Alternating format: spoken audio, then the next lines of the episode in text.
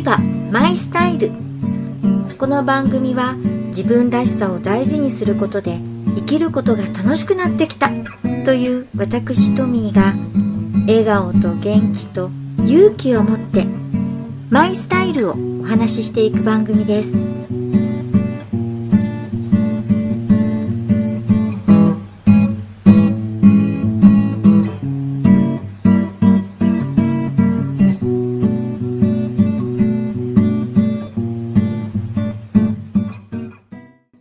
こんにちはビバマイスタイルトミーです今年2019年に入って最初の配信になりますえー雪がいよいよと、しんしんと、うん、というか、ぼっさぼっさと降り始めた新潟からお届けしていきます。ま毎度配信するごとに同じことを言ってしまうんですが、今回もご無沙汰しておりました。お元気でお過ごしでしたでしょうか？インフルエンザが猛威を振るってますね。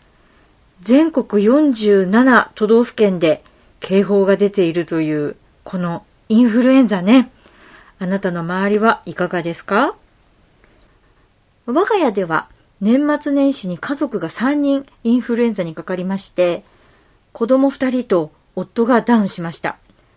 まあ私と、あと、なぜか唯一予防接種も受けていなかった長女が、まだかからず、とにかく予防だということで、マスクの中に細工をしてたんですね。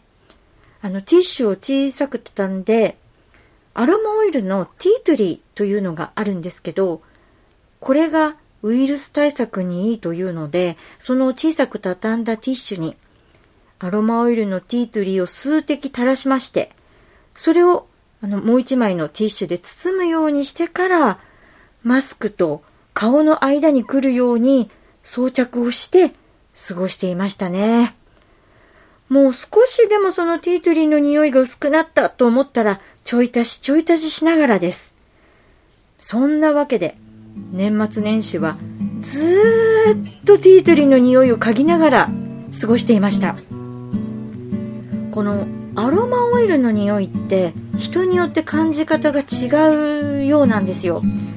あと同じ人でもその時の気持ちによって捉える感じ方が違うらしいんですよね。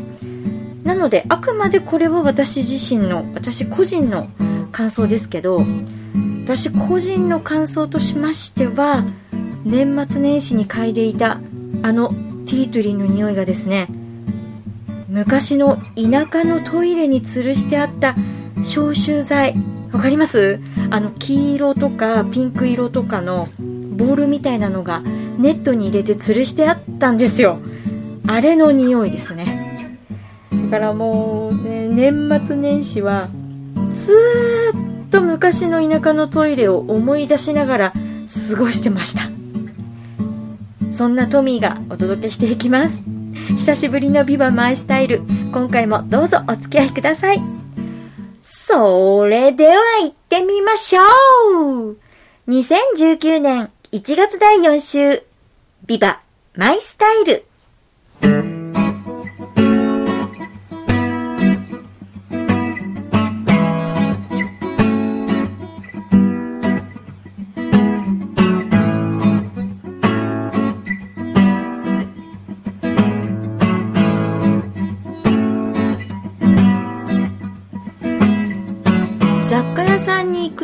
アロマオイル売っていますのでね興味のある方はテスターで嗅いでみてください。ティートリーです。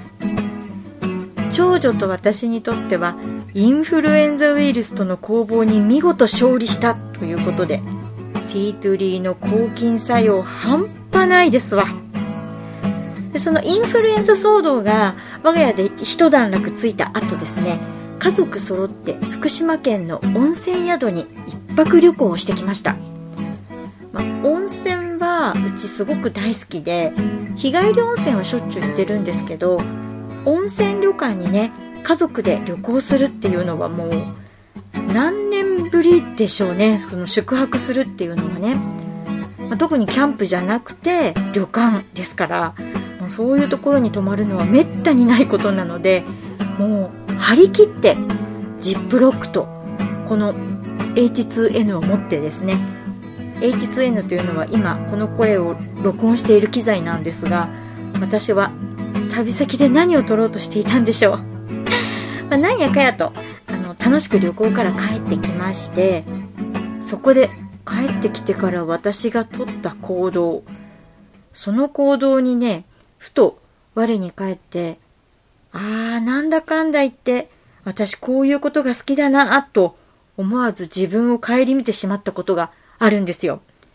あの、録音してきた音声の編集ではないですよ。残念ながら。あの帰ってきてから私が始めたこと。それは、旅行に持っていった荷物を全部部屋に並べて、今回の旅行で使ったもの、使わなかったものを分けて、リストに書き出して、さらに持っていけばよかったと思うものを書き足すという、そういう作業を始めたんです。まあ、多分、ほとんどの方には共感してもらえない。お聞きのあなたも、はぁっていう風に思ってますよね。それはわかります。あの、分かった上であえて言いますが、私はそういうのが好き。あの、以前ビジネスホテルのような必要最低限のものだけのところに自分のお気に入りのものをこうプラスして、それだけで暮らすっていうのが好きというような話をしたことがあったと思うんですけど、まあ、相変わらずそういうものへのね、こう、シンプルな暮らしへの憧れ、もう必要最低限とお気に入りだけにしたいんだっていう憧れがあるんですよね。まあそういう気持ちからの持ち物評価ですよ。旅に行って帰ってきてからの持ち物評価。家族はね、撮った写真を LINE にあげたりしてるのに、私はその脇で、こう隣の部屋で持ち物評価です。えちなみに、今回持っていかなかったもので、ああ、これ持っていけばよかったと思うものがあるんですけど、あの、それは腕時計です。あ、腕時計じゃないや、時計です。腕時計を普段する習慣がなくて仕事の時が外しているので忘れていってしまったんですね。別に腕時計じゃなくてこうコンパクトな小さな時計でもよかったんですけど、まあ、それを忘れていってしまいました。で温泉旅館って時間を忘れてくつろいでほしいっていうことだと思うんですよ。部屋に時計がなくてですね。まあその配慮はわかるんですが私は時間が知りたい。時間を知った上であと夕食までこのくらいあるからちょっと外に出かけてみようとか。まあなんならお風呂にも時計が欲しいですね。今何時だからあとまあ30分くらい使っててもいいかなとか。こう時間を知った上で安心してくつろいでいたいんですよ。まあ、スマートフォンの時計でもいいんですけどできればねちゃんとした時計ですね。うん。持ち物評価の結果次は時計を持っていきます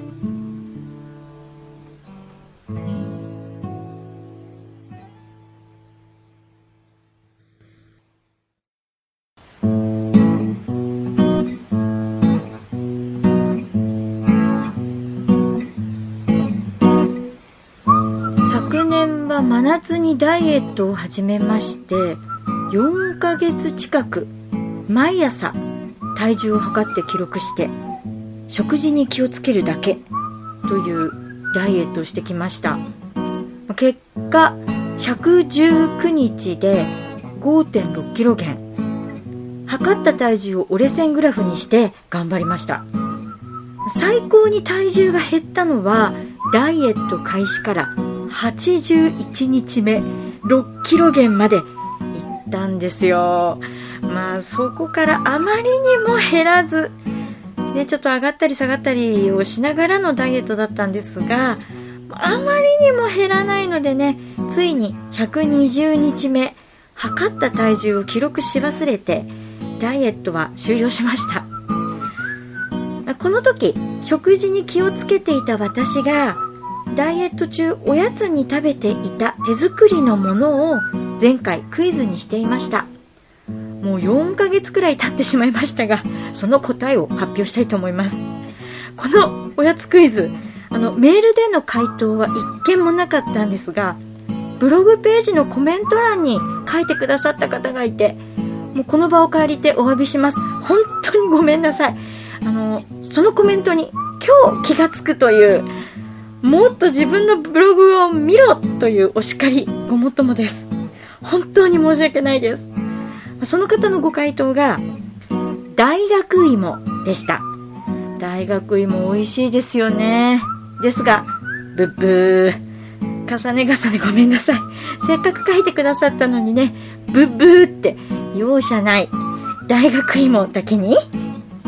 えっとこれは完全に私の創作おやつなので正解するのは難しかったと思います。夏の終わりから秋にかけての期間私が甘いものが食べたいという時自分で作っていたおやつ。それは甘酒寒天でした。甘酒はヨーグルトメーカーを使ってあの普段から家で作っておりましてこれを寒天で固めて食べやすく切ったものを小さなタッパーに入れて持ち歩いていたんです。ちょっとね手間なんですよ。まあここまで手をかけても痩せたいって私にしてはかなり頑張りました。甘酒寒天は砂糖も使わないですし自然の甘さなので冷やして食べるとねあのちょうどいいくらいです。で私キウイフルーツをその甘酒寒天をカットしたのと同じくらいの大きさにカットして一緒に持ち歩いて食べてました。いかがですか？甘酒寒天。もう全くの私の思いつきで作っていましたけどこれ商品化されても売れるんじゃない？なんて思ったりして。えー、さて年が明けまして現在その頃からなんとリバウンドしております。減らすのは大変なのに増えるってね。楽に。楽に？あっという間。なので今年もそろそろ頑張ろうかなということで30日間のダイエットノートというものを買いまして取り組み始めております。今回は目標をですね体重を減らすことよりも自分の太りやすい生活習慣を見つけ出してそれを改善すると。そういうことにしています、まあ、とりあえずね本当はすぐにでも体重を落としたいんですよ。でもとりあえず生活習慣に目を向けてみるというねこのノート形式の書籍書籍なんですけどもうね著者のコメントがところどころあって心に刺さるんですよ。ちょっと紹介します。例えば痩せている人はお腹がすくまで食べない。太っている人は目の前にあるものを食べる。とか。ああ思い当たる節あるあるですね。あとスリムな人の食事は量より質。おデブの食事は質より量。うわもう分かりましたからごめんなさいっていう感じです。そして完食したらその理由を書くところがあるんですね。お腹が空いたからなのかちょっとイライラしたからなのか人からいただいたものでなのかなどなどこういろんな理由があるんですけどそこから選んで丸をつけていくんです。これは自分の生活習慣がかなり浮き彫りになりそうです。まあね、私の太る元はこれだというのがこう自分で分かってきましたらまたこの番組でも報告させていただきたいと思います。その前に30日間これ続けないとなのでね頑張ります、もし自分も太りやすいのを何とかしたいなと思われている方がいらっしゃいましたら私のバージョンですけど報告楽しみにしていてください。一緒に頑張りましょうね。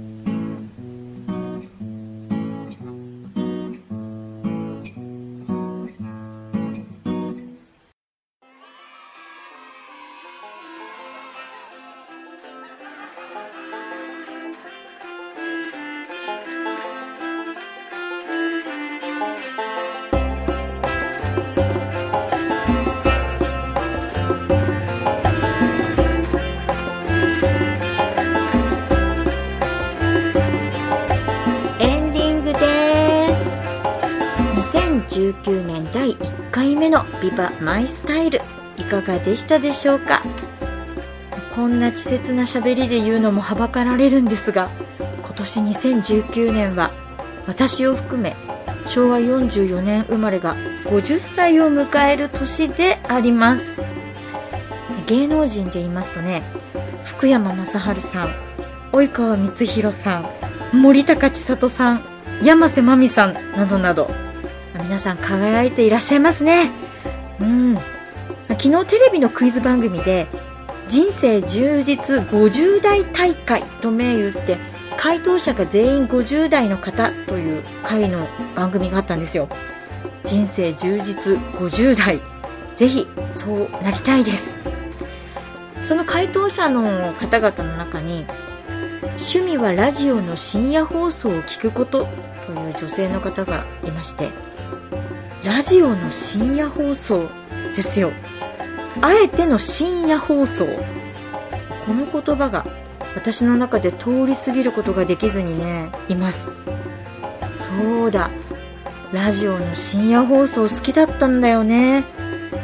深夜放送の魅力ってどんなところだったろうとそんなことを考えていたらがぜマイクの前で話したくなりました。こうやってねやれば更新できるじゃん。こんなのでいいのかなというそんな風に思いながらの久しぶりの配信となりました。今回も最後までお付き合いくださいましてありがとうございます。またこれからもよろしくお願いしますね。寒い日が続きますので体調を崩さないようにお気をつけくださいね。ウイルス対策にはティートリー試してみてください。お送りしましたのはウイルス対策にはティートリー。深夜放送の魅力が知りたい。ダイエットのおやつは甘酒寒天。次の旅行には時計を持っていく。トミーでした。ま自分らしくでいいじゃん。バイバイ。またね。